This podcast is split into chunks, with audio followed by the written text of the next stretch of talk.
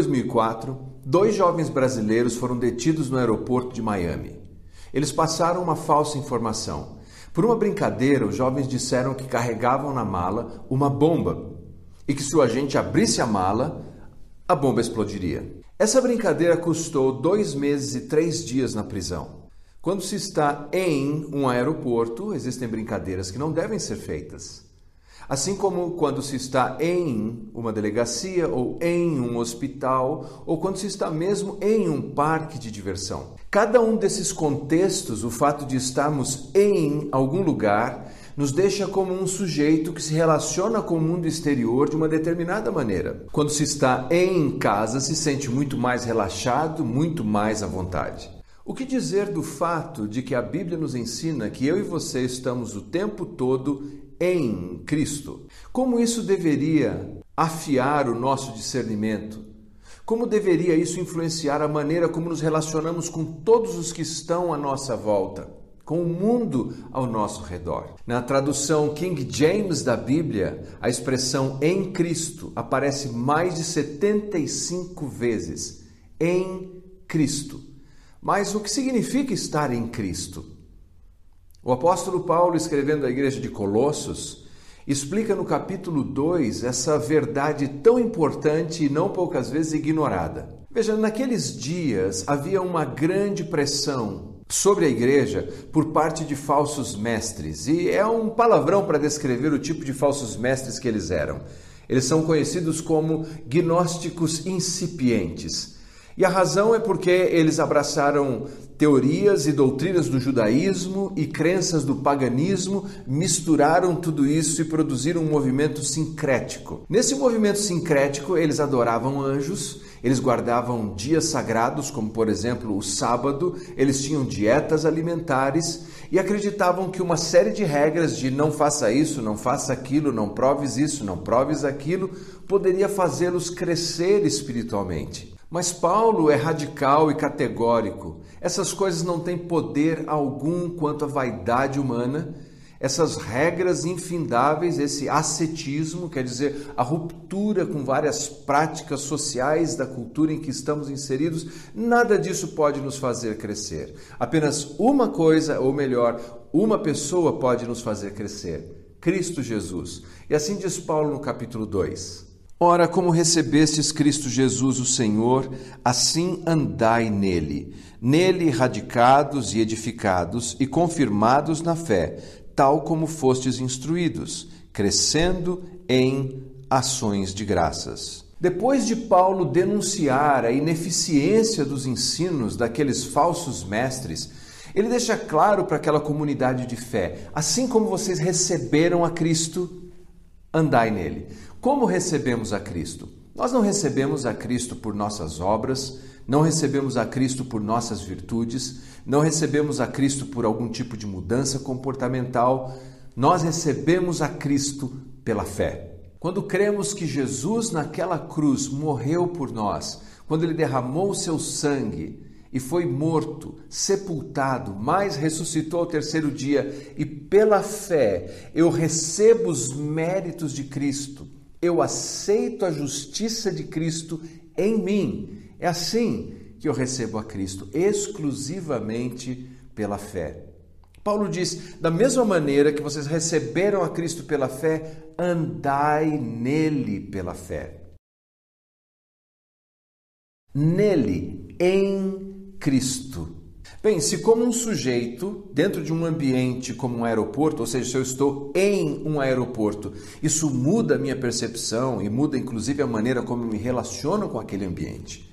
Se eu estou em casa, isso muda a maneira como eu me relaciono e como eu me sinto. Estar pela fé em Cristo, estar nele pela fé, deveria mudar radicalmente como eu me relaciono com o mundo à minha volta. Quer dizer que eu estou em Cristo, eu ando nele, Cristo está à minha frente, Cristo está atrás de mim, Cristo está acima de mim, Cristo está abaixo de mim, Cristo está à minha direita, Cristo está à minha esquerda. O que posso temer se eu estou em Cristo. As tentações não podem me derrubar se eu estou em Cristo. Satanás não pode me tocar se eu estou em Cristo. O mundo não pode me seduzir se eu estou em Cristo. A ideia de Paulo é: a cada dia, o tempo todo, andai nele. Andai está no presente do indicativo ativo na língua grega, o que descreve, portanto, uma rotina, um costume. Andei ontem, ando hoje, andarei amanhã. Esse é o solo fértil para o nosso crescimento espiritual. Estar em Cristo, a consciência, o discernimento de que estou sempre, 24 horas por dia, na presença do meu Salvador Jesus. E que diferença faz isso? Você se lembra de Pedro? Quando Pedro estava na presença de Jesus, Jesus disse que seria abandonado. Na presença de Jesus, Pedro disse: Ainda que todos te abandonem, eu estou pronto não só para ser preso, como para morrer por ti. Mas mais tarde, quando Jesus estava preso e Pedro estava solto, na presença de uma criada, uma jovem criada, não um soldado, não uma pessoa poderosa, toda aquela coragem de Pedro se desfez. O mesmo Pedro que no Getsemane teve a ousadia de desembanhar a espada e decepar a orelha do servo do sumo sacerdote, o Malco, agora, diante daquela criada, diz: Eu não conheço Jesus, eu não conheço, por três vezes. E ainda o texto de Marcos nos diz que ele praguejava. Sabe lá Deus o que dizia Pedro por medo, por insegurança e por não se sentir na presença de Cristo. Veja, estar consciente da presença de Cristo muda tudo. Se você tem se comportado com medo, cedido a tentações ou a fraquezas, lembre-se, andai nele. Ontem, hoje, amanhã, sempre andai nele. Mas como se anda em Cristo? Bem, Paulo elenca várias informações importantes. Paulo diz nele radicados, quer dizer, nós andamos em Cristo enraizados nele. Imagine uma árvore, é uma árvore grande, frondosa, com folhas verdes, com flores, com frutos. De onde vem a vida, a força dessa árvore? Vem do fato de estar enraizada no solo. É isso que a palavra significa. Nós estamos enraizados em Cristo. E é, é do fato de que estamos, assim como uma árvore, presos a esse solo que nos dá todo o nutriente. Nós recebemos de Cristo a nossa vida, a nossa força. Nós enfrentamos problemas, é claro, nós enfrentamos pressões, nós enfrentamos a acusação de Satanás, nos sentimos fracos algumas vezes, mas de onde vem a nossa energia? Não vem de nós, não vem de mim. Eu não cresço na minha própria força.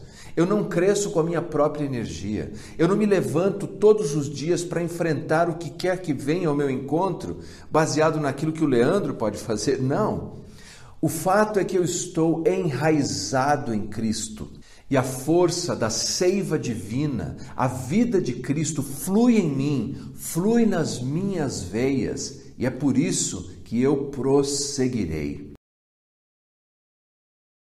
A segunda figura de linguagem que o apóstolo utiliza é que nós estamos alicerçados em Cristo. Ou, em outras palavras, ele diz: nós estamos edificados. Como um edifício que precisa de uma boa fundação, de um bom alicerce, assim somos nós.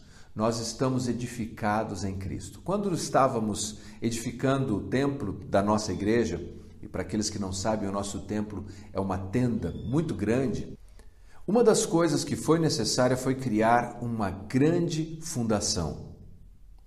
Eu não conheço os detalhes técnicos, mas eu me lembro de toda a ferragem, de todo o concreto, de todos os cuidados que foram feitos.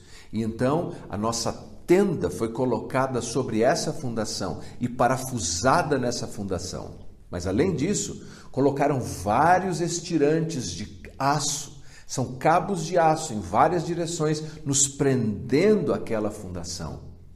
E lá já sofremos várias intempéries climáticas, os ventos já nos açoitaram, a tenda já chacoalhou, mas ela não sai de lá, porque ela está presa numa boa fundação. O que é que nos segura nessa vida? O que é que nos mantém firmes nessa vida e crescendo em Cristo? a nossa fundação. Cristo é o seu alicerce. Cristo é o meu alicerce. E ainda que soprem os mais terríveis ventos, nele nós temos o equilíbrio necessário, nós estamos fundamentados. A nossa força, a nossa vitalidade vem do fato de que estamos enraizados nele. A nossa firmeza e a nossa estabilidade do fato de que estamos alicerçados, edificados sobre Cristo, que é a rocha. Andar em Cristo não é apenas estar enraizado, não é apenas estar edificado, mas é estar confirmado na fé que fomos instruídos. Veja que interessante. Paulo não define a fé como um sentimento. Quando conversamos com alguma pessoa, ele diz: Eu sinto que eu creio. Paulo não vê assim. Paulo vê a fé como um objeto de instrução. Ele diz: O que vocês aprenderam sobre Cristo, as instruções que vocês receberam sobre Cristo, fiquem firmes nisso. Daí a importância de conhecermos Jesus, mas nós não conhecemos Jesus no vácuo da nossa existência. Nós conhecemos Jesus por meio do Evangelho.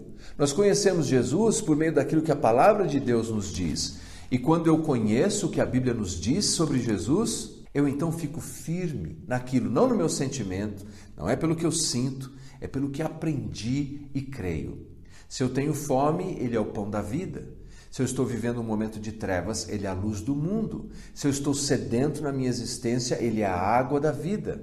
Veja, tudo o que eu preciso eu encontro na pessoa de Jesus. Então eu não cresço quando me oriento pelos meus sentimentos. Os sentimentos são traiçoeiros. Eu me oriento por aquilo que aprendi a respeito de Cristo Jesus. E finalmente o texto diz: crescendo em ações de graças. Andar em Cristo é ser grato, mas mais do que grato, note, crescendo em ações de graças. Ou como diz uma outra tradução, transbordando em gratidão. Não apenas gratidão, mas transbordando, crescendo em gratidão. Uma das marcas de quem é espiritualmente maduro é gratidão. Ele olha para sua volta e entende que está em Cristo. E logo, tudo que vem ao seu encontro é uma graça de Cristo. As pressões da vida são apenas oportunidades para que se cresça em Cristo. E os mais belos tesouros e dádivas estão embrulhados algumas vezes no papel celofane chamado problema. Então, o que quer que venha ao nosso encontro, se estamos em Cristo, se estamos crescendo, andando nele, nós teremos gratidão e gratidão abundante. Como está o seu coração? Como está você? Você é uma pessoa grata? A gratidão é uma marca na sua vida? Até mesmo o escravo manco Epiteto, ele não era um cristão, mas certa vez esse que foi conhecido como o pai da moralidade antiga, ele disse assim: se eu fosse um roxinol, eu cantaria. Se eu fosse um cisne, eu cantaria. Mas como eu sou um homem racional, eu canto hinos a Deus. E esse é o meu dever, e eu não vou me demover dele. Junte-se a mim e agradeça a Deus. Na imaturidade temos reclamação. Na maturidade temos gratidão. Qual será a sua escolha? Que pela bondade de Jesus, andando em Jesus, possamos escolher sempre o caminho da gratidão. Oremos. Pai, muito obrigado pela vida dos meus irmãos, obrigado pela tua palavra e obrigado pela bênção que temos de podermos andar em Cristo Jesus. Que o Senhor nos ajude a caminharmos, Senhor, na certeza de que estamos enraizados, alicerçados, firmes na fé e transbordando em gratidão. Abençoe os meus irmãos e amigos na jornada em que cada um de nós segue que a tua presença seja maravilhosamente reconhecida a cada dia, em nome de Jesus. Amém. Não vá embora, hoje é dia da ceia do Senhor e agora imediatamente já passaremos para celebrarmos juntos o corpo e a comunhão de Cristo.